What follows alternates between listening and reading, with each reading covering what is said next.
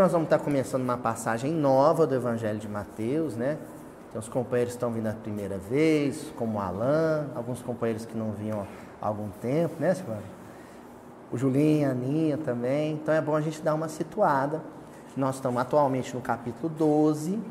Encerramos anteriormente a, a passagem que era aquela da cura do cego endemoniado que é uma passagem curiosa, porque a dinâmica toda do Evangelho de Mateus alterna atos de Jesus com discursos de Jesus.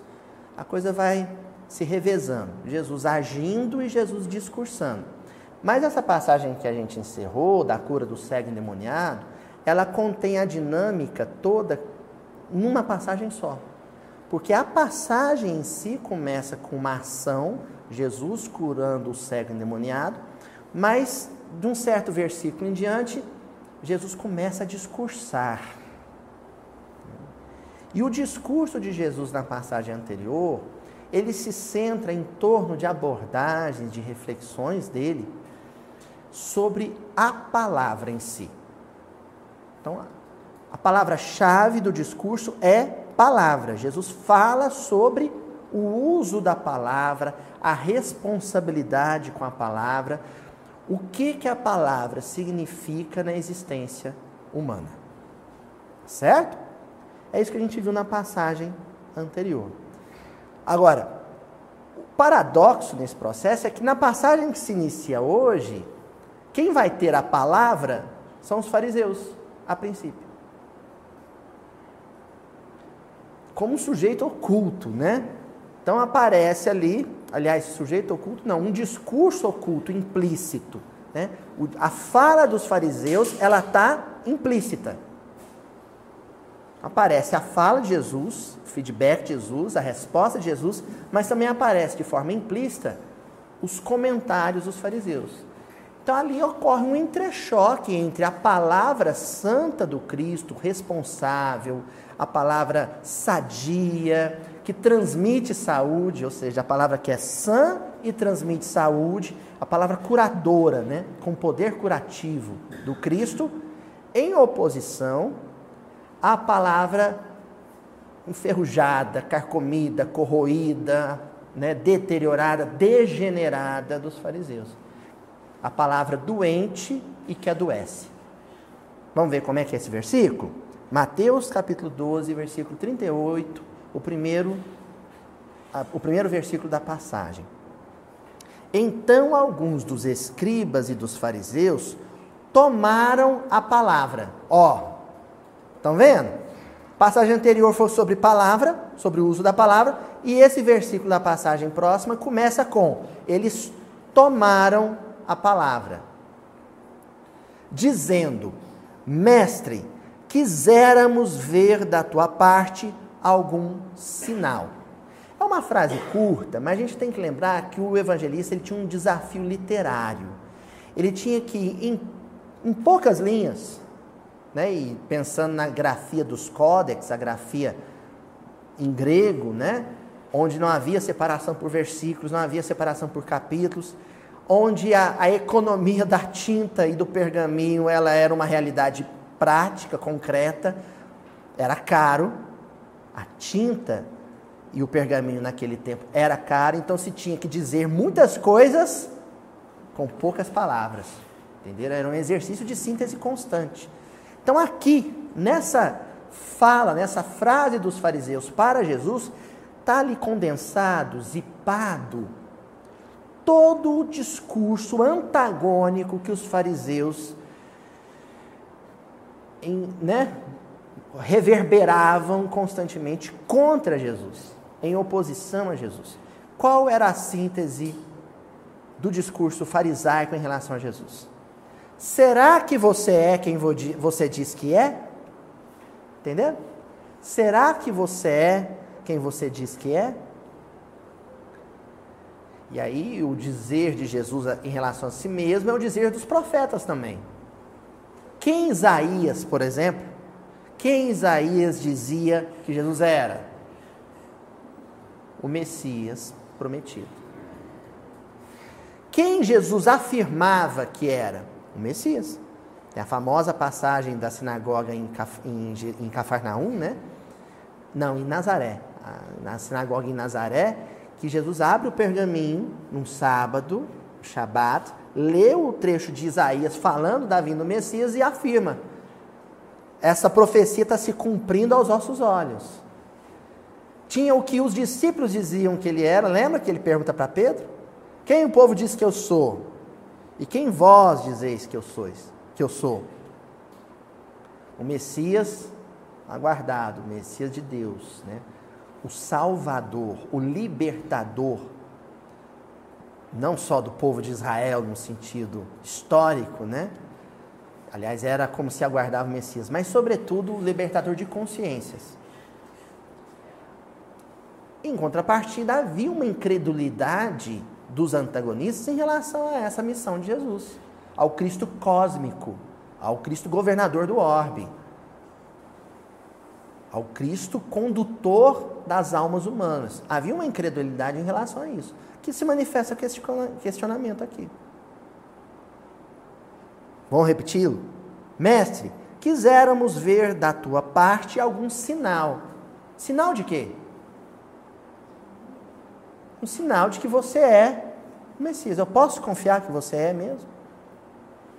Aqui a gente tem que fazer a seguinte observação: havia um descompasso, uma, uma disfunção entre o que o Messias realmente era e o que o farisaísmo esperava que ele fosse.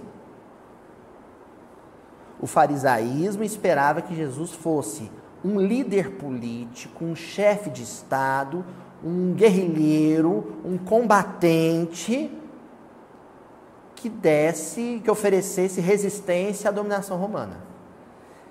E que ele elevasse o nome de Israel como nação perante as demais nações do mundo. Era a expectativa. Alguém que usasse as prerrogativas humanas para se ganhar, para se fazer é, iminente perante as expectativas humanas.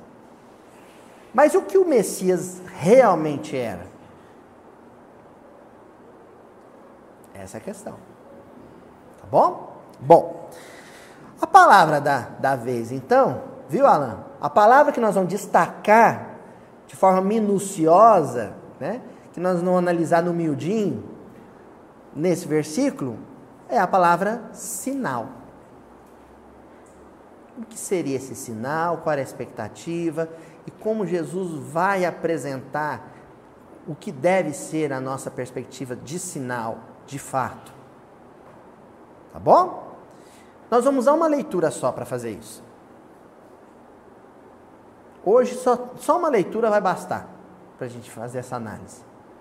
Livro Boa Nova, capítulo 16 do livro Boa Nova, o testemunho de Tomé. Quem aqui se lembra quem era Tomé? Aliás, eu vou mudar a pergunta. Todo mundo aqui sabe que Tomé era um discípulo de Jesus. É. Por que Tomé ficou famoso? Hein? Ver para crer. Sabe o que Tomé queria? Ele queria um sinal. Ele queria uma prova de que Jesus era quem ele dizia que era. E quem diziam que ele era. Pronto. Esse capítulo basta para a gente analisar esse versículo.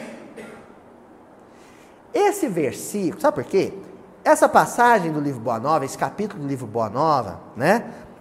Que é o capítulo 16, o testemunho de Tomé, na verdade, ele é um grande comentário narrativo de uma passagem do Evangelho de Marcos. Mas essa passagem do Evangelho de Marcos é uma referência cruzada dessa, desse versículo que nós estamos estudando hoje, do Evangelho de Mateus. Entenderam? Quando você vai estudar um versículo, num determinado livro, em num determinado evangelho, é bom lembrar que essa mesma passagem pode ter eco nos outros evangelhos. Querem ver só o negócio? Marcos, capítulo 8, versículos entre 11 e 13. Saíram os fariseus e se puseram a disputar com ele, antagonistas pedindo-lhe que lhes fizesse ver algum sinal do céu. Tudo para o tentarem. Tudo para o tentarem. Olha, por trás dessa pergunta, dá um sinal. Senhor não tem nenhum sinal. Existe uma, uma armadilha, uma artimanha. É estratégico. É para provocar Jesus. Ó. Porém, Jesus, arrancando do íntimo do coração um suspiro, adora essa, né? assim, né? Senhor, dá um sinal do céu para a gente. Pronto, agora que eu encenei, qual é que foi? Né? Disse, por que pede essa geração um sinal? Olha só, ele falou dessa geração de forma impessoal. Ele não se dirigiu a ela, né? Na segunda pessoa, o pronome na segunda pessoa. Porque você, né? Ou porque vocês na terceira pessoa. Não falou. Entenderam? Olha só. Nem no, aliás, eu falei em terceira pessoa, segunda pessoa do plural, né? Vocês. Ele falou na terceira pessoa. Por que eles? Porque essa geração. Então é uma prece. Eu só estou querendo dizer que era uma prece. Sabe com quem Jesus falou nessa hora? Com Deus. Ele suspirou. Jesus não era um ciborgue, ele não era um robô, ele era uma inteligência, ou seja, ele tinha pensamentos, raciocínios e emoções, emoções sublimes que nós vamos sondar, porque é a emoção do Cristo, mas tinham emoções. O que Humberto de Campos está dizendo na narrativa é, aliás, o evangelista, depois Humberto de Campos vai recorrer a isso, é, ali houve uma emoção de Cristo, que nós não sabemos direito o que, que é, mas o suspiro disse que ele se emocionou. Por que que essa geração quer tanto um sinal. Quando o encarnado fala com Deus, um desencarnado fala com Deus, qual é o nome disso? Prece. Jesus fez uma prece. A emoção foi tão forte que ele fez uma prece. Fez uma prece com esse questionamento. E ele fez questão de fazer a prece em voz alta, porque ao mesmo tempo que era uma prece, nas entrelinhas, ele dizendo para Deus: Ah, Senhor. Tem... Não, não haja paciência, porque isso aí era um pensamento nosso, tá, Joana? Jesus não precisava fazer essa prece. Jesus não precisava pedir paciência, não. É mais um sentido de: Senhor, perdoa-os, eles não sabem o que fazem. Mas ele fez isso em voz alta. Por que, que ele fez isso em voz alta? Porque tinha um outro sentido também propor a estes, a tal geração, uma reflexão consciencial. Que estratégia retórica brilhante, né? Hum, reflitam, vocês que estão me fazendo essa pergunta. Por que, que vocês estão querendo que eu dê um sinal para vocês? Qual a intenção oculta, implícita, implícita?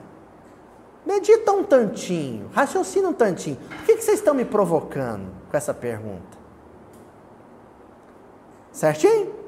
Bom, aí ele vira para essa. Aí acaba a prece vira para o interlocutor, para o fariseu que provocou, os fariseus talvez. Em verdade vos digo, eram mais de um, andava em bando. Em verdade vos digo que a esta geração não se concederá sinal. Aliás, me ocorreu, tem umas coisas que eu descubro aqui na hora do estudo. Não era com os fariseus que Jesus estava falando. Ele continua se referindo a eles na terceira pessoa. Não é mais com Deus também. Em verdade vos digo, era com grupo se não era mais com Deus, não era mais a prece, se não era com a tal geração diretamente, era com outro público que estava no mesmo auditório. Quem é que aprendia com Jesus? Antes de chamarem apóstolos, como que nos dias de, de aprendizado eles eram chamados discípulos. Olha só como é que é a coisa. Os fariseus provocam, Jesus faz a tal prece. Por que, que essa geração me pede um sinal? Ele se volta para o discipulado e fala: Ó, em verdade vos digo que essa geração, esses fariseus aí, ó, não se, a, a elas não se considerar sinal. Jesus dizendo para os discípulos: o sinal do jeito que eles estão querendo, eles não vão ter. Entendeu, Gustavo? Era um grupo de doutores da lei. Ó, que papo que nós estava tendo aquele dia, Gustavo. Era um grupo de doutores da lei. Qual que era a ferramenta diária que eles usavam? O cérebro. Jesus está dizendo para os discípulos: o sinal para o intelecto, para o raciocínio, que é a expectativa deles, eles não terão. É isso que Jesus está dizendo. E ele completa. E o, o evangelista completa. E deixando-os, tornou outra vez a embarcar e passou a outra margem. Isso é genial. Passou a outra margem. Mudou de faixa, de pensamento. Olha só, que curioso. Quando eu tive uma crise forte de coluna, tive que operar tal, e nenhum analgésico estava fazendo muito efeito mais, coisa séria, né? Né, dona Lorena? Eu recebi um, um, um, conselho, uma sugestão de um grande amigo meu, querido Reinaldo, Reinaldo Alan Fulim, lá de Uberlândia, mandar um beijo para ele. O Reinaldo ele falou para mim, Luísio, por que você não tenta fazer a meditação? A meditação zazen, do budismo, o budismo, zen budismo japonês. Por que você não experimenta meditação sentado? Eu falei, é possível? Vai funcionar? Ele falou assim, eu garanto. Ele estudava budismo, frequentava um templo em Uberlândia. Ele até me deu um zafu de presente. Sabe o que é um zafu? O zafu é a almofadinha, onde você senta do meio para frente para fazer a meditação sentado. Eu pratico até hoje. E eu tinha uma ideia equivocada de que a meditação era você esvaziar seu pensamento e não pensar em nada. Eu achava o máximo, eu imaginava assim, nossa, esses mestres budistas, eles devem ser geniais, porque o cara conseguir esvaziar o pensamento deve ser uma coisa genial, né? Eu tenho uns 150 milhões de pensamentos por segundo. Sou uma máquina de pensar. Esses caras esvaziam o pensamento. E aí eu aprendi que não, não é isso meditação zen budista. Não é deixar de pensar, porque isso é impossível. E nem deixar de pensar tanto, porque isso também é impossível. Sabe o que, que você faz quando se concentra na respiração? Sabe o que você faz? Você aprende a não se fixar em um pensamento. O problema não é quando a gente pensa mil coisas ao mesmo tempo. O problema é quando a gente pensa só numa mesma coisa o tempo todo. O André Luiz fala disso. Tem uma mensagem inteira do André Luiz, na opinião espírita, que ele fala sobre ideias fixas. Uma mensagem sobre obsessão. Aliás, opinião espírita não, ideal espírita. Lá no ideal espírita tem uma mensagem sobre obsessão, se chama obsessão, que ele fala que obsessão, ele define obsessão como toda ideia fixa. Quando a gente vai meditar, e há um, uma estratégia que os monges budistas eles explicam que eu acho genial, que eles falam, olha, o pensamento ele tem que ser como a dinâmica, o fluxo do mar. É, me, sentar para meditar é como sentar na beira da praia. A onda vem, você deixa ela chegar e depois o que a onda faz? Ela vai. O pensamento chega, você acolhe ele, deixa ele vir pacificamente, recebe o pensamento, medita um pouquinho sobre ele, depois deixa ele ir.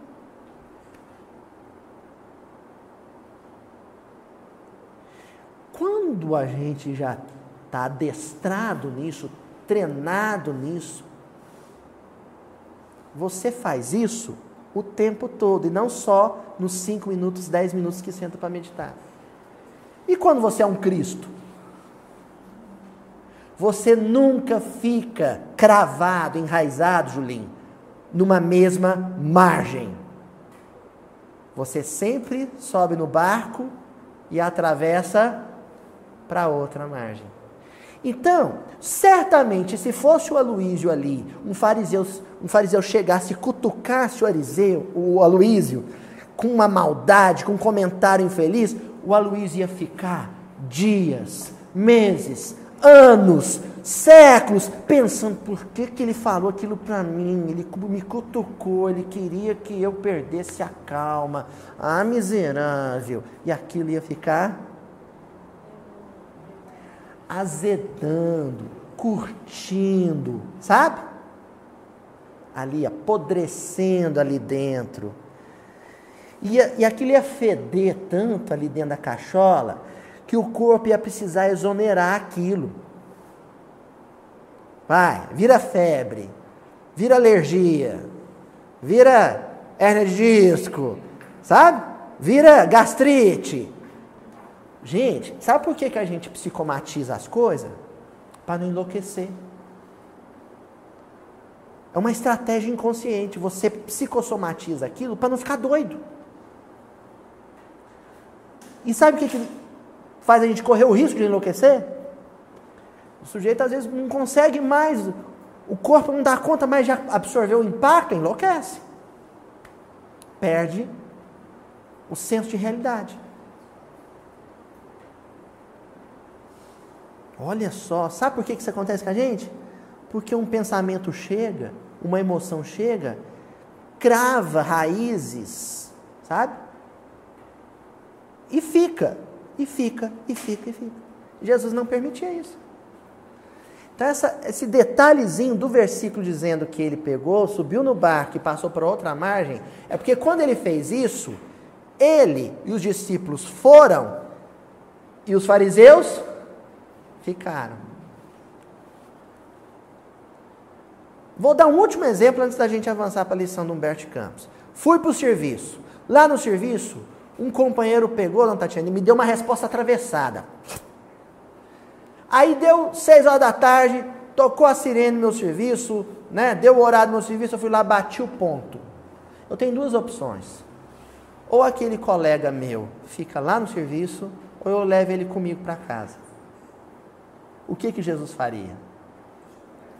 Ele iria para outra margem e o fariseu ficaria ali. O agressor, o antagonista, ficaria ali. O certo é a gente ir para casa e o agressor do, do serviço ficar lá no serviço. Do mesmo jeito, a, esposa te maltratou durante o café, café da manhã, o marido te maltratou durante o café da manhã. Você vai para o trabalho e ele fica lá. É assim que a gente faz? Não. Ideia fixa. Tá bom? Vamos entrar na lição do Bert Campos? O Bert Campos começa a lição dizendo assim: conta a narrativa de Marcos que, voltando Jesus de uma de suas excursões, se encaminhou para o território de Dalmanuta. Então, lá na passagem análoga de Marcos, o tal episódio acontece na cidade de Dalmanuta, na Galiléia, onde vários fariseus se puseram a discutir com ele para experimentá-lo, para tentar fazer Jesus sair do sério, perder a calma, perder a serenidade. É só para isso que o antagonista nos provoca, para fazer a gente perder o eixo gravitacional. Só para isso. Né? Lembra a frase de Estevão para Paulo no interrogatório? Quando Paulo dá um soco nele e ele fala assim para Paulo, eu acho genial, porque foi uma bufetada maior, né? mas em outro sentido. Ele fala para Paulo assim: o único poder que você tem sobre, de, sobre mim é o de me fazer chorar. O único.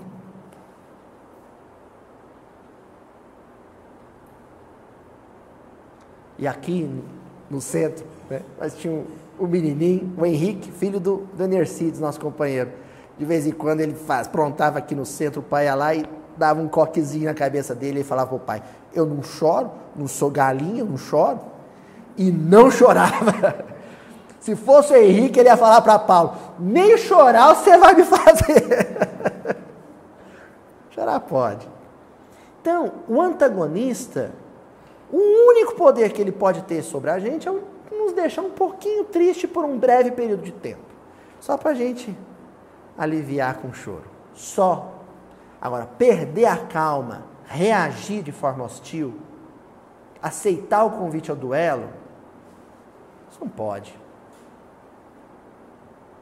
Isso, a gente não pode permitir isso. Ó, e tudo isso ainda estamos falando da palavra. Porque normalmente quando alguém quer nos tirar do sério, o que, que ela usa como arma? A palavra. A palavra provocativa. A palavra provocativa. O outro fala. E assim, gente. O outro muitas vezes é médium dos meus adversários desencarnados, que me conhecem como a palma da mão deles e o outro está com raiva de você, se ele está com raiva de você, ou inveja de você, né? O padrão vibratório dele, por conta desse sentimento, baixa. No que baixa, ele entra em sintonia, em simbiose, com os meus adversários encarnados. Que aí, opa, ele abriu o microfone. Chega lá no ouvidinho dele e fala assim: fala isso, isso, isso, que ele perde o rumo quando alguém fala isso. É. Quem, quem lembra aquele filme década de 80, De Volta para o Futuro, né? Aí tinha lá o personagem que ele era um menino muito calmo, protagonista, mas não podia chamar ele de covarde. Se chamasse ele de covarde, ah, aí é fácil, né? Desencarnado, infeliz, sofredor, perseguidor, adversário do bem, chega no ouvidinho de, de quem oferecer campo e fala assim: chama ele Aí acabou. Você me chamou de quê? tipo isso. Tá bom? Entremostrando a dor que lhe causava a incompreensão ambiente, olha, a dor que lhe causava a incompreensão do meio. O mestre exclamou com a sua energia serena, o tal suspiro. Por que pede essa geração um sinal do céu? Vamos mudar essa pergunta, vamos fazer ela doer um pouquinho? Por que eu, Aloísio, Laurene, Antônio Nogueira, Joana, Janaína, porque eu estou sempre pedindo de Jesus um sinal do céu? Porque sempre estamos. É o vídeo é, não dá tempo de citar todo mundo que está aqui. Nós sempre estamos pedindo de Jesus um sinal do céu. Que nem aquela namorada muito insegura, porque isso é prova de insegurança, que acorda com a neura de que o namorado não ama mais ela. É você não me ama mais, mas é claro que te amo. Não, você não me ama mais, mas querida, é claro que te amo. Então prova. Normalmente a prova é anel de brilhantes, né? né? Então me leva no shopping e prova. Essa relação nossa com Jesus é uma relação de insegurança, porque o tempo inteiro a gente está querendo que Jesus prove que ele de fato nos ama. Só que esse prove que me ame é satisfaça algum capricho meu. Entendeu? Pra, a gente faz isso para não correr o risco de escutar Jesus, mas eu provei que eu te amava, eu te deixei desempregado. Para você acordar para a vida, para você perceber que o seu emprego não era tudo. Eu provei já que eu te amo. Fala, Alain.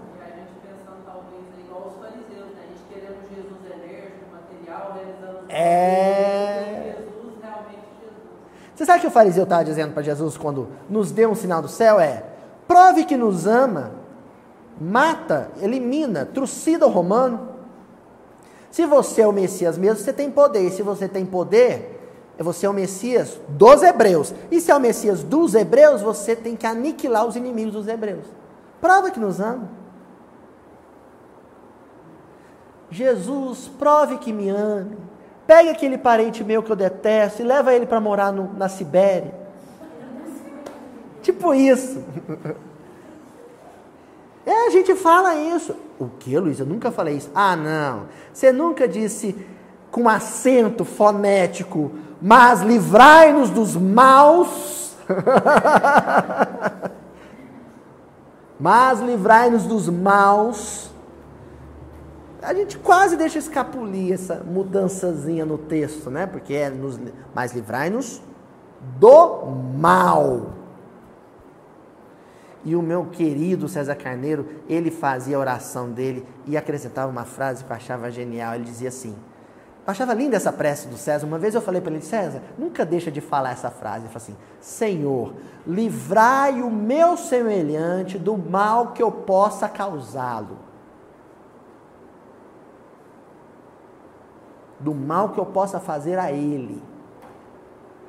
Livra o outro de mim Hein? Ó, como é que é normalmente a nossa prece? Ai, Senhor, ajuda-me a suportar aquele perseguidor cruel. Dedo duro, tá entregando o outro para Deus. Fofoqueiro, nossa prece é uma grande fofoca. Ó, oh, não quero né, fazer intriga, não, mas fulano tá me perseguindo. O senhor tem que tomar providências com ele. É o que a gente faz. Era frequente buscarem o Messias com a preocupação exclusiva do maravilhoso. É certo que quando a gente vai ler esse trecho e contextualiza isso no século I do Império Romano, da nossa era, você pensa em, ah, eles queriam que Jesus realizasse o maravilhoso, né? Talasse o dedo e eliminasse metade do universo com a sua manopla né, de governador do orbe ou seja, elimina o meu inimigo. Né? Era uma mágica, eles realmente esperavam a mágica, até porque Jesus tinha realizado prodígios do ponto de vista de fenômenos mediúnicos, de efeito físico, que encantaram todo mundo. Eles queriam mais. O maravilhoso, no caso, era isso. Mas a gente continua a olhar para muitos companheiros como Messias também. Muitos de nós olhamos para os médios do movimento espírita como grandes Messias. E queremos que eles realizem prodígios mediúnicos. É famosa a história da turma que juntou em cima do, do Chico, para o Chico oferecer ectoplasma para manifestações de materialização. O senhor Arnaldo Rocha conta que, coitado, o Chico tinha que deitar numa cama para doar esses fluidos. O colchão do Chico ficava ensopado de suor. Quase matava o médium, né? O Emmanuel deixou a brincadeira até um certo ponto. Depois ele se manifestou. Foi a última manifestação de efeito físico de materialização luminosa através da mediunidade do Chico. Ele só disse uma frase: A tarefa do médium é o livro. Ponto. Nunca mais usaram o Chico para efeito físico. Nunca mais. Porque o que, que o pessoal queria daquele Messiasinho encarnado? O maravilhoso, o sinal, o maravilhoso.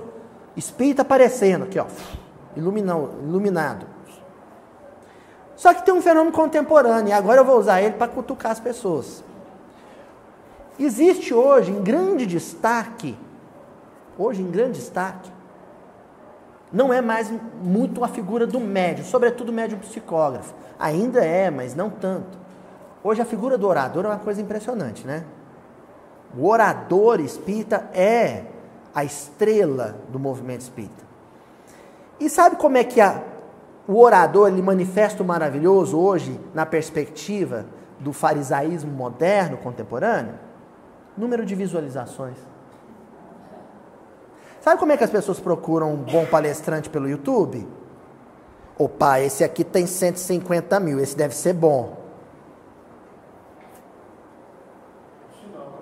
É um sinal, né, Sardel? É um sinal. Se tem um milhão de visualizações, deve ser bom. Ele deve ser bom, mas não por isso. Vocês entenderam? Ele deve ser bom, mas não por isso. Luiz, ainda não entendi o que você está falando. Vou falar assim, simples. Você, às vezes você tem um vídeo com 5 visualizações e um vídeo com 5 milhões. Você assiste o vídeo de 5 milhões e o palestrante foi muito feliz na fala dele. E assiste o com 5 visualizações e o palestrante foi muito feliz na fala dele. Qual dos dois você quer conhecer e tirar uma foto com ele? Ah!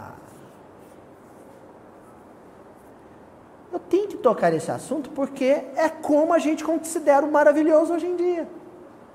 Se apareceu na Globo, se apareceu na Record, na, na Record, palestrante espírita acho que não vai aparecer. Mas se apareceu, né? né? Na, na face, no Facebook, se teve lá muitas curtidas, muitos compartilhamentos. Enfim, o nosso termômetro do maravilhoso é a rede social, é a internet. Isso não poderia ser o nosso critério. Não poderia ser. Porque tem muito parente próximo, às vezes que mora na minha casa, realizando o maravilhoso diariamente, sem abrir a boca. Entenderam agora o que eu estou dizendo? E eu procurando o maravilhoso onde? Fora, longe. Quem vai me ensinar evangelho não é o Divaldo Pereira Franco. Não é o Haroldo Dutra Dias, não é o Luiz Elias, não é o Rossandro, não é o Arthur, não é o seu Adelmo, não é o Tonzinho, é a Juju. Casada comigo, por exemplo. Não é porque eu citei a Luiz Elias, desculpa. Sabe? É a minha esposa. É o meu filho é o meu pai, é o meu esposo, é o meu colega difícil de, do trabalho que me falou alguma coisa atravessada. Ele vai ser o autor do maravilhoso na minha vida. Porque o maravilhoso na minha vida é o evangelho se manifestando. Onde um evangelho se manifesta, ali aconteceu o maravilhoso. O maravilhoso pode ser um ultrassom, da barriga da minha esposa, né, Julinho? Ali, pronto.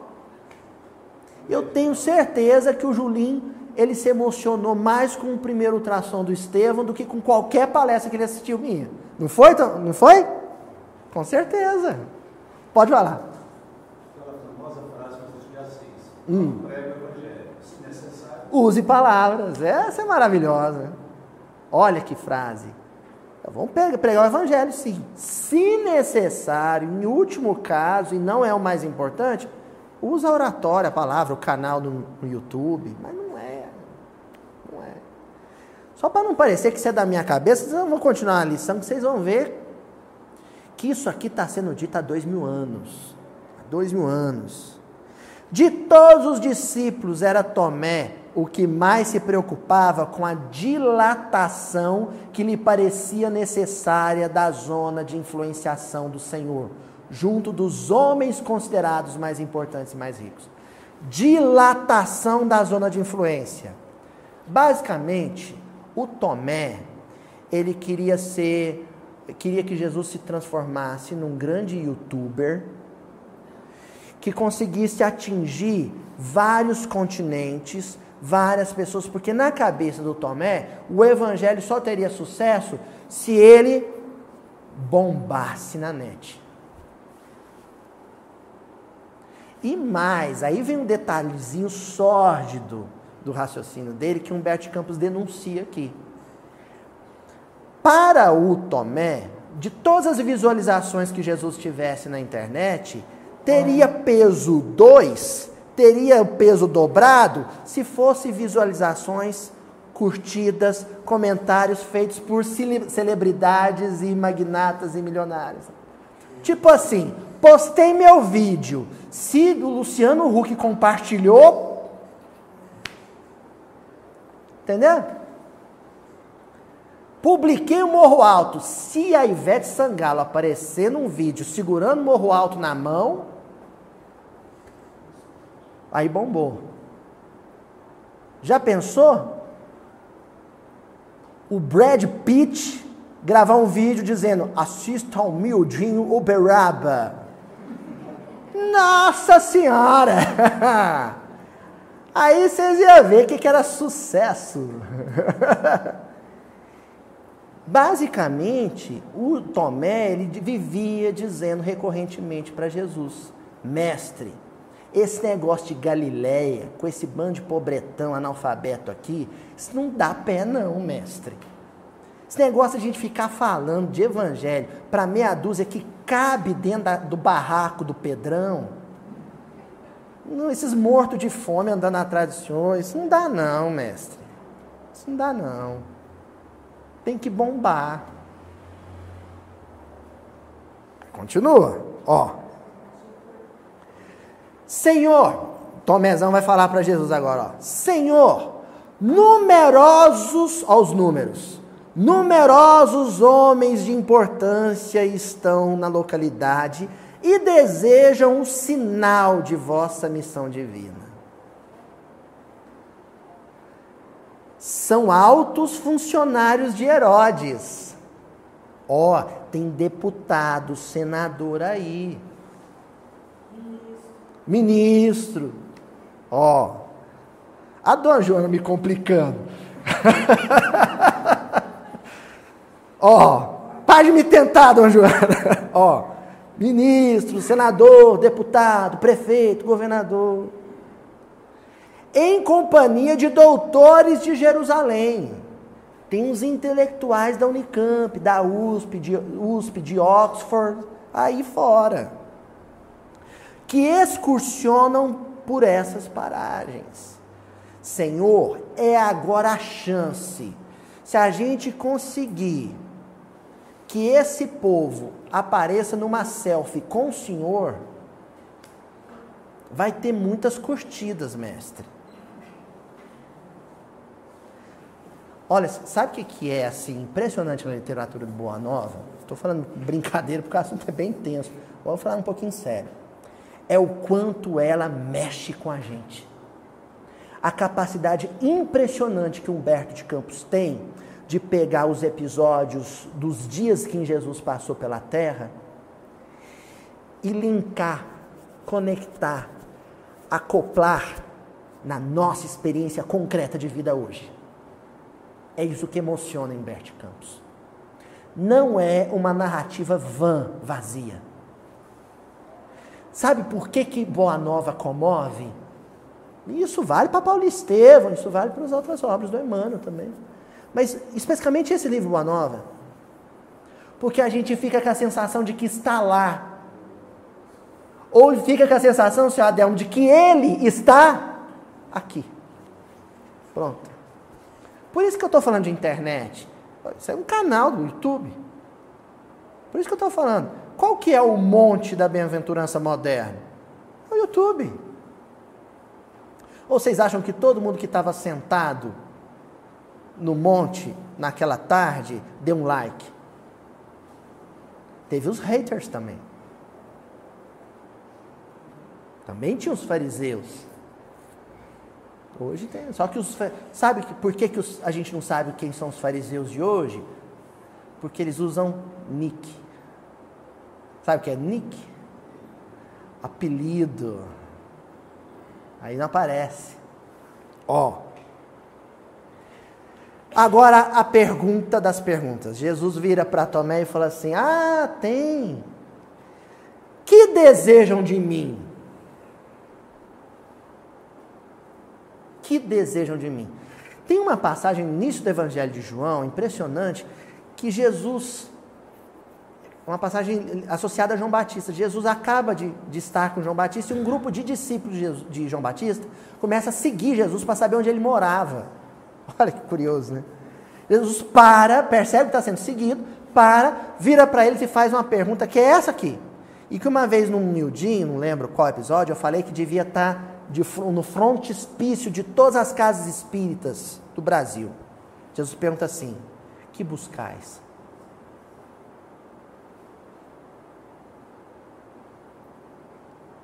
me inscrevi, dei o like, cliquei no sininho do canal do Mildinho. Em seguida você faz a seguinte pergunta: O que, que eu estou pretendendo com isso? Dei o play numa palestra do Haroldo. O que, que eu estou querendo de verdade? É importante fazer essa pergunta porque de repente eu posso me dar conta de que o que eu estou querendo é entretenimento.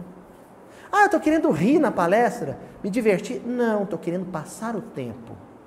Porque em última instância, entretenimento é passar o tempo. Passar o tempo só. Porque eu posso escutar as palavras de vida eterna como discípulo ou como multidão. Então Jesus faz essa pergunta para Tomé, que é uma pergunta condicional, ou seja, ele condiciona o tal sinal a essa pergunta. Ah, eles querem um sinal meu? Primeiro eu quero saber o que, que tipo de sinal eles querem que eu dê. E era uma pergunta reflexiva para o próprio Tomé. Tomé, pensa direitinho, meu filho, você é um discípulo.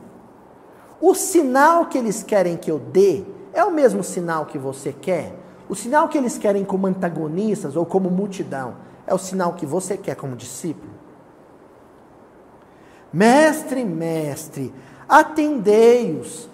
Jesus não me mata de vergonha. Eu falei para o povo que o Senhor ia dar moral para eles, agora eu vou ficar mal na fita. Vai lá, dá só um aceno. Aparece nas sacadas, dá só um tchauzinho para a multidão tira a camisa do clube, joga para a galera. Vai lá. Que, que custa? O sujeito até comprou um pau de selfie novo para vir tirar a fotinha com o senhor. O senhor não vai lá. Está inaugurando o iPhone 8 dele hoje com o senhor. Vai lá. Que será do evangelho? do reino e de nós mesmos sem o apoio dos influentes e prestigiosos? Que pergunta que é essa do Tomé? Eu estou com vergonha por ele. O que, que vai ser do evangelho se no grupo não tiver alguém com autoridade? Alguém que ocupa um cargo importante? Alguém que é um cliente VIP na agência bancária X? que, que vai ser do Evangelho sem esses? Acreditais na vitória sem o amparo das energias que dominam o mundo? Jesus, sem as energias que dominam o mundo, sem os empresários de sucesso, sem os, né, os, os oradores famosos, o que, que vai ser do Evangelho? sem os políticos influentes para quebrar o galho para casa, para as federativas, o que, que vai ser do Evangelho? A pergunta que Tomé faz para Jesus. E a resposta de Jesus? Tomé. Acho que Jesus deu aquele suspirinho dele nessa. Ah, Tomé. Tomé. Deus não exige que os homens o conheçam senão no santuário do perfeito conhecimento de si mesmo. Entendeu, Gustavo? Só tem um jeito de você perceber o sinal verdadeiro do céu. Olhando para onde? Para fora? Para os números? Para as estatísticas? Olhando para você mesmo. Os sinais do céu que Deus dará, eles acontecerão, eles resplandecerão dentro de você, não é fora, é dentro.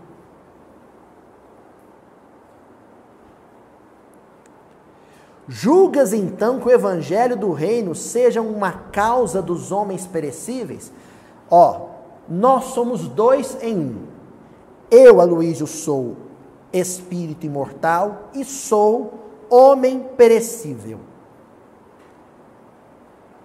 O espírito imortal é aquele, Aloísio, que vai adquirir valores espirituais para a eternidade. Ele é o ser eterno. Ele vai cruzar, atravessar os séculos. Agora existe um homem perecível, que é professor de história, casado com a Juju, pai do Francisco. O dia que eu que tampar o caixão, ali acabou o professor de história, acabou o marido da Juju, acabou o pai de Francisco. Ele vai ficar lá no cemitério, vai ser comidinho de minhoca. Acabou. Porque aquele é um homem perecível. As nossas personas aquilo que nós somos provisoriamente com nossos cargos, nossas posições econômicas, sociais. Eu não sou patrão, eu estou patrão. Eu não sou escravo, eu estou escravo. Eu não sou rico, eu estou rico. Eu não sou pobre, eu estou pobre. Todas essas condições humanas, os títulos acadêmicos, né, as, os cargos públicos, tudo isso é perecível. E Jesus está dizendo: Mateus, você está enganado, o Evangelho não veio para atender os caprichos dos homens perecíveis, as expectativas, as perspectivas dos homens de hoje. Não.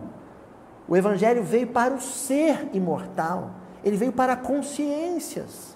E consciências não se atinge, não se toca, não se sensibiliza pelo raciocínio, é pelo coração, é pelo sentimento.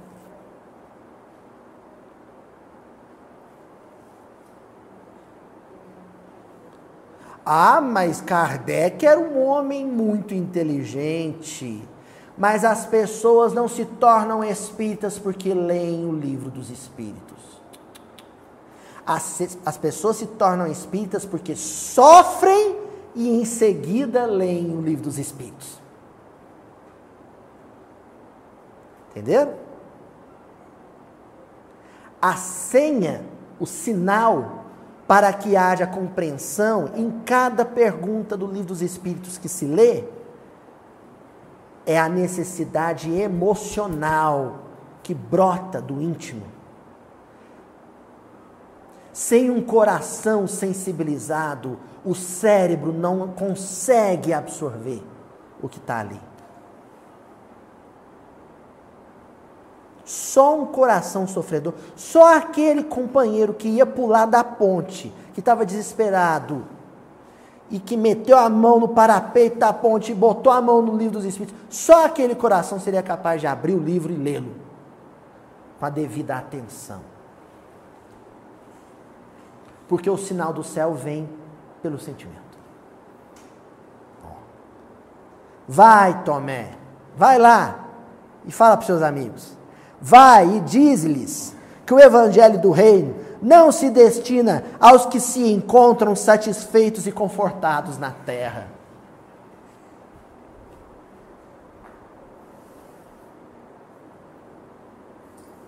Ó, sentei num congresso espírita, no lugar é um auditório com ar condicionado, eu acabei de bater um lanchão top, estou escutando o palestrante com um áudio perfeito, de um equipamento sofisticado de som e vendo um telão high definition.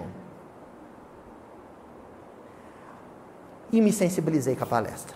A pergunta que eu tenho que me fazer naquele momento é: se nesse momento eu tivesse sentado no mato de Cafarnaum, com pernilongo picando minha perna, um calor de 40 graus, lá no último lugar do monte, com Jesus lá em cima, falando e eu tendo que prestar atenção para escutar ele, e com a barriga roncando, eu também me comoveria? Se eu fosse um patrício romano, não.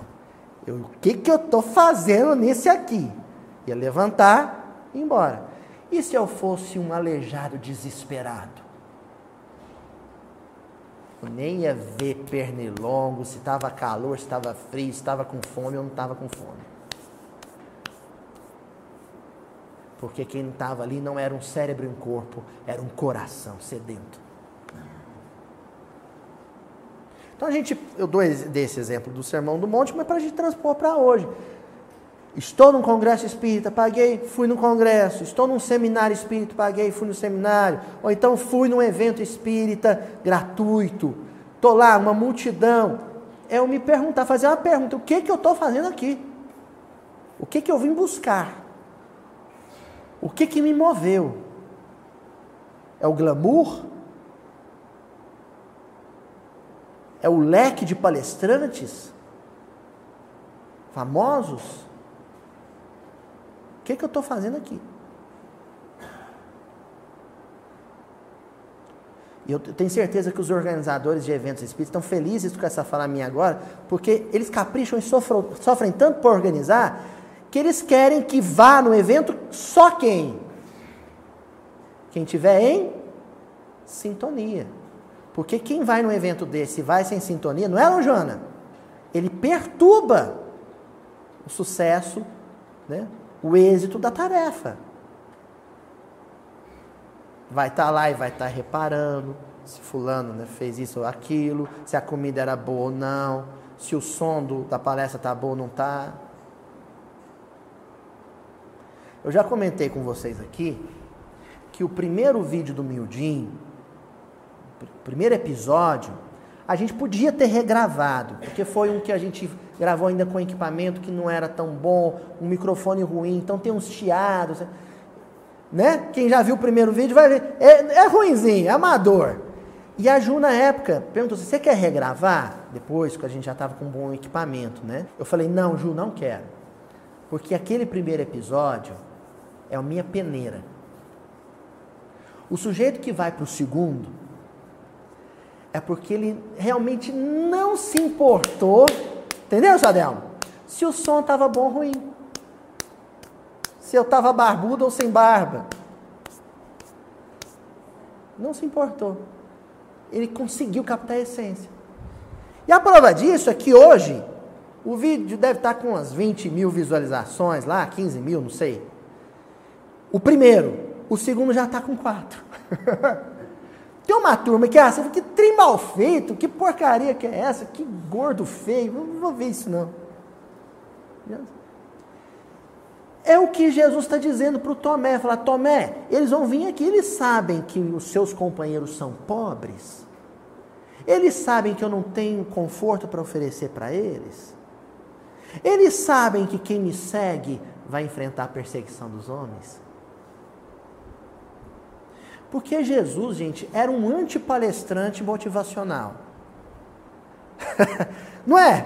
Os palestrantes motivacionais que ganham dinheiro, vão nas empresas, hoje eles falam assim: você é capaz, você vai vencer, você. É Jesus começava o discurso dele falando assim: o mundo vos odiará.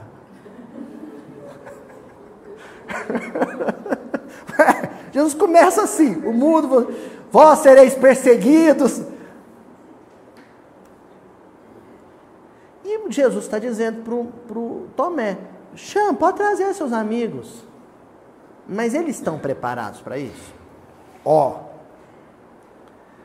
mestre, qual será então a nossa senha? Como provar às criaturas que o nosso esforço está com Deus? Mestre, tá, então se não é na, na base do sucesso, como é que a gente vai atrair gente? Se o senhor vai fazer essa antipropaganda do senhor, como é que a gente vai lotar o salão? Como? O povo quer conforto, mestre. O povo quer facilidade. O senhor não entendeu que o sinal do céu que eles querem? O senhor ajeitar a vidinha deles? Vai ficar tudo bem? É, porque se partir desse raciocínio, a pessoa assim, ah, eu era um sofredor, meu casamento ia mal, eu estava mal profissionalmente, estava duro, sem dinheiro, o, a conta do banco no vermelho. Se eu buscar Jesus, é para começar a empresa a ir bem, entrar um dinheirinho, meu casamento consertar, não é assim? Jesus fazia antipropaganda. O sujeito chegava lascado na vida e Jesus falava assim: Ô oh, meu filho, Está sofrendo? Vai piorar. Vai piorar. Porque antes você era perseguido pelos seus perseguidores particulares. Agora você vai ser perseguido pelos seus perseguidores e pelos perseguidores do Evangelho. E esses são os mais cruéis. Pronto, perdi umas 5 mil inscrições agora. Mas... O povo que pensava em se inscrever com esse vídeo agora não vai. É mais ou menos o que Jesus está dizendo para Tomé. E o Tomé falando, mestre, mas desse jeito não vai dar. Ó, preparados? Porque agora vai dar um nozinho na garganta. Jesus vira para Tomé e fala assim: Tomé, uma só lágrima que console e esclareça um coração atormentado vale mais do que um sinal imenso no céu.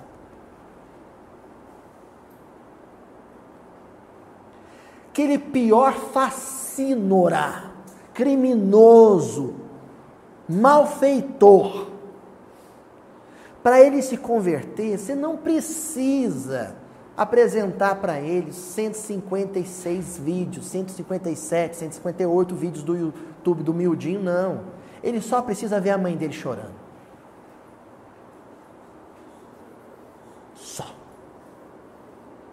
Uma lágrima, nem precisa ser uma lágrima só, de quem realmente o ame, o ame de verdade, ele sinta o amor. Só isso.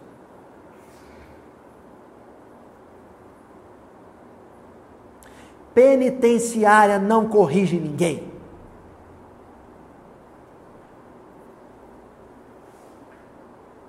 Que corrige corações é o amor é uma lágrima de amor. O grande sinal do céu é quando alguém é capaz de sofrer com você. Não é por você. Porque isso não dá a ideia de que, olha, eu vou sofrer no seu lugar, viu? Para que você não sofra. É uma ideia equivocada essa de falar, Jesus sofreu na cruz para que nós não sofrêssemos. Ah, ah. Jesus não sofreu por nós, Jesus sofreu com nós. Como cada um de nós teve, tem ou terá a sua cruz pessoal, ele não quis deixar o mundo sem também ser crucificado.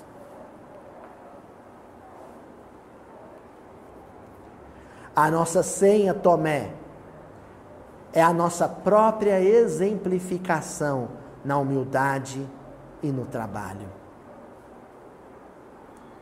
Quando quiseres esclarecer o espírito de alguém, leia o livro dos espíritos para ele. Mostre para ele os sete minutos com Emmanuel do Haroldo.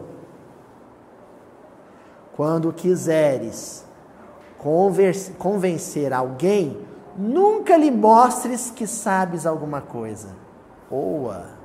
Ai, espíritas. Então tá tudo errado.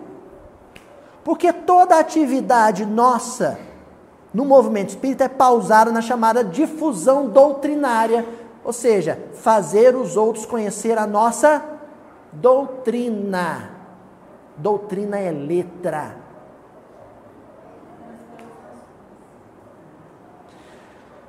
Olha só, o livro espírita não é, ele não existe para ser divulgado de forma verbal, discursiva. O livro espírita existe para ser divulgado de forma vivencial. A estratégia funciona da seguinte maneira, Elaine: alguém me vê, me conhece, se comove se encanta comigo como ser humano e fala: Como é que você se tornou assim? Aí você fala assim: É que eu sou inscrito no canal Miudinho Verava.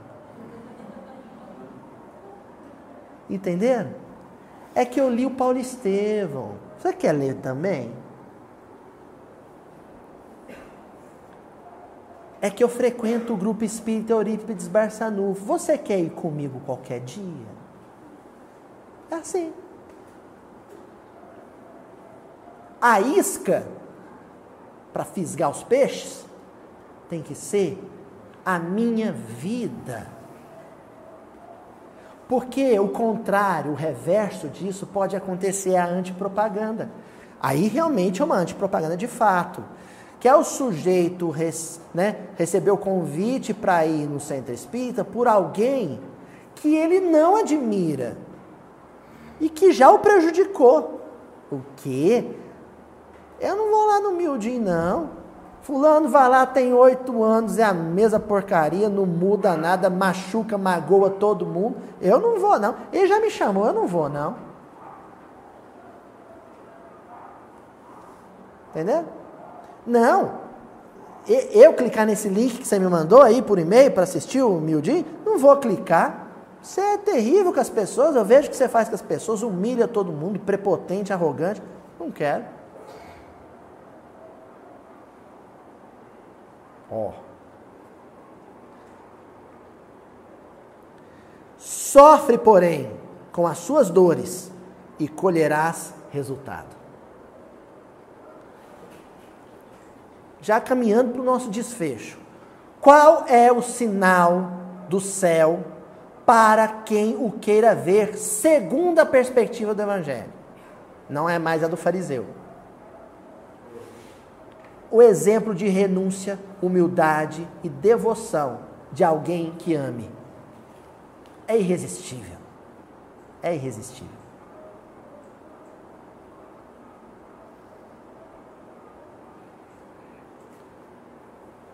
Aí agora a coisa começa a caminhar para o desfecho da trama de Tomé, né?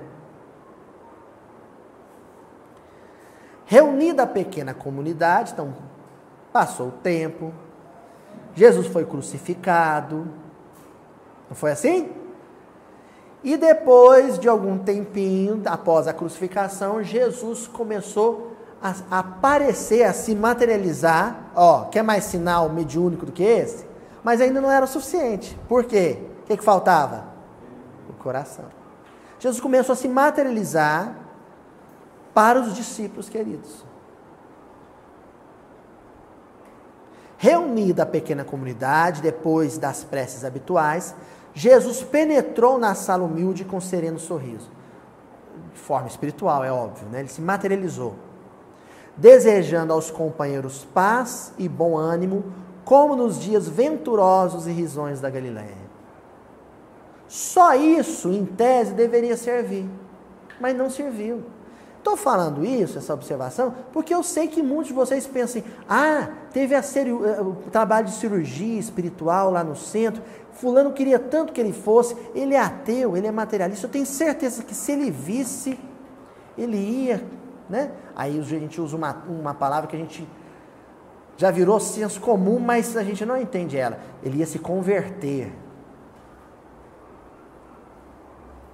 Conversão é mudança de hábito moral. Não é mudança de religião ou perspectiva religiosa. Não é. Ah, eu queria tanto que fulano tivesse visto o Chico psicografando. Se ele visse o Chico, porque o Chico lia a carta e falava nome de parente que só a família conhecia. Vocês acham mesmo que Chico Xavier virou Chico Xavier por, porque ele falava nome de parente que ninguém mais conhecia? Vocês acham mesmo que o Chico comoveu tanto coração porque ele falava o nome da cachorrinha de estimação do, do desencarnado? Claro que não.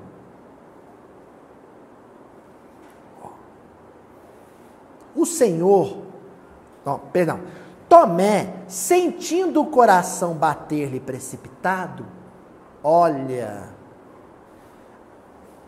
Aqui, o Campos está dizendo qual vai ser a via de acesso, o meio de acesso pelo qual Jesus vai conseguir fisgar Tomé. Pelo coração. Humberto Campos aqui já está dizendo. O coração de Tomé, naquela hora, estava batendo diferente anos e anos convivendo com Jesus e Jesus não tinha conseguido tocá-lo pelo cérebro, com os discursos, com as falas. Não. Mas quando o coração de Tomé bateu diferente, sentindo o coração bater-lhe precipitado, ergueu os olhos. O Senhor, percebendo-lhe os pensamentos mais ocultos, olha, aí Jesus captou o calorzinho que irradiou do coração do Tomé. Está entendendo? Quando os fariseus aproximavam de Jesus e pediam um sinal do céu, sabe o que Jesus sentia? Frio, gelo. Mas quando Tomé apareceu tremendo perto de Jesus, Jesus sentiu um cheiro de sentimento no ar. Falou: "Ô, oh, tá no ponto. Tá no ponto. É agora."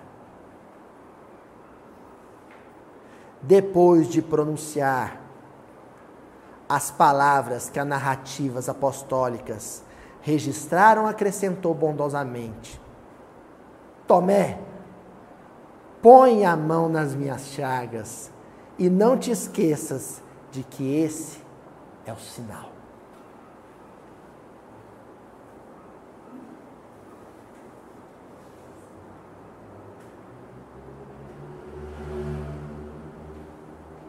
Então hoje nós vamos passar um, deverzinho de casa para todo mundo.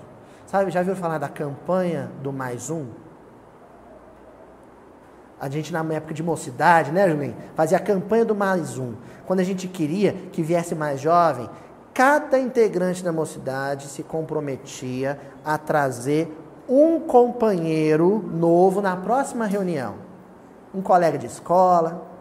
E essa campanha do mais um vale para o pessoal da internet.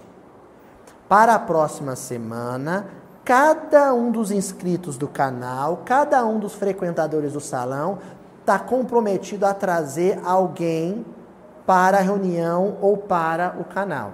Só que não pode pronunciar uma palavra.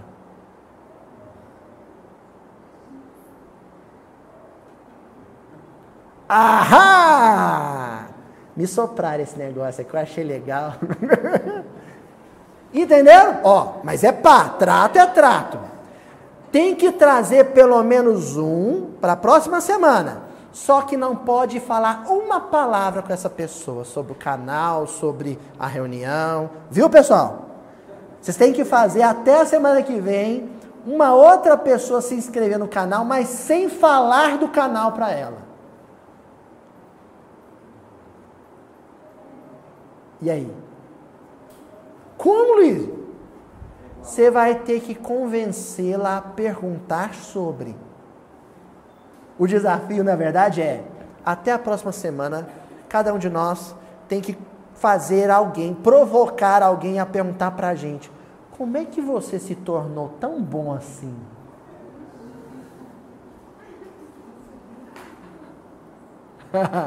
como é que você se tornou tão bondoso assim? Tão bom assim é perigoso, porque a, o senhor pode ser bom de bola e escutar a mesma pergunta, né? Tão bondoso assim tão indulgente assim, tão misericordioso assim, tão benevolente assim. Nossa, fulano, como é que você se torna uma pessoa tão legal assim? Aí na hora que ela fizer a pergunta, né? Qual a fonte, né? Na hora que ela fizer a pergunta, aí você fala: "Então, eu tenho muito tempo que eu tô para te falar de um canal". Entenderam qual é a estratégia? O sinal do céu tem que ser a nossa vida. Tem que ser a nossa vida. Hoje é inadiável. Não pode ser para amanhã. Por isso que eu disse que é para a semana que vem. Vocês comecem a exercitar isso hoje, sabe por quê? A gente não sabe qual é a hora marcada para o nosso desencarne. E vai ser muito triste a gente retornar para o mundo espiritual tendo frequentado 200 reuniões do Mildinho ou tendo assistido 160 vídeos do Mildinho e nunca ter conseguido um outro participante sem usar palavras. Porque os que eu consegui falando, blá blá blá, não conta. Para o, plano espiritual, Vou encerrar então com o livro Entre Irmãos de Outras Terras. Ouviram falar desse livro? Lado C da psicografia do Chico. entre irmãos de, outra, entre irmãos de outras terras. O Chico viajou pela Europa, foi dos Estados Unidos, e em várias cidades, Paris, Londres, o Chico psicografou. Em Paris, acho que em Paris, o André Luiz ditou para o Chico uma entrevista que ele fez com o Gabriel Delane no plano espiritual. E no plano espiritual ele pergunta, acho que é para o Gabriel Delane, ele, ou Pierre Janet, um dos dois. Desculpa, tem muito tempo que eu não li essa lição, ela me ocorreu agora. O André Luiz pergunta assim: que recado você deixa para o movimento espírita de hoje sobre difusão, divulgação da doutrina espírita? Qual é o, o meio mais eficaz de divulgar? É o jornal, é o rádio ou é a TV? Hoje a gente acrescentaria a internet. Qual é o jeito mais competente de fazer essa, essa divulgação? Sabe qual foi a resposta dele? O exemplo individual de cada espírita. Ponto. Até a semana que vem, gente. Para você falar de honestidade com dinheiro público, você precisa sempre estar tá mirando num rosto, num nome? Não tem necessidade. Não precisa. Você pode fazer uma palestra de uma hora sobre honestidade e ética com dinheiro público sem citar o nome de um corrupto.